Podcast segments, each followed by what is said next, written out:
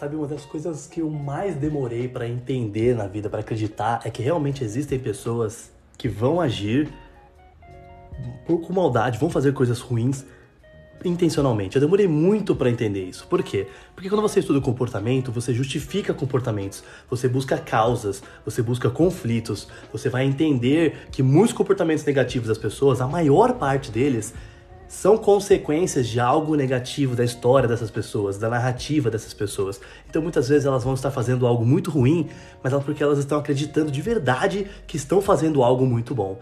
Porém, existem pessoas ruins e a gente tem que aprender a diferenciar isso.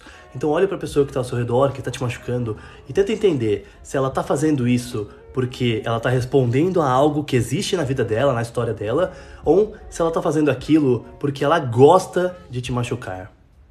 Pensa sobre isso.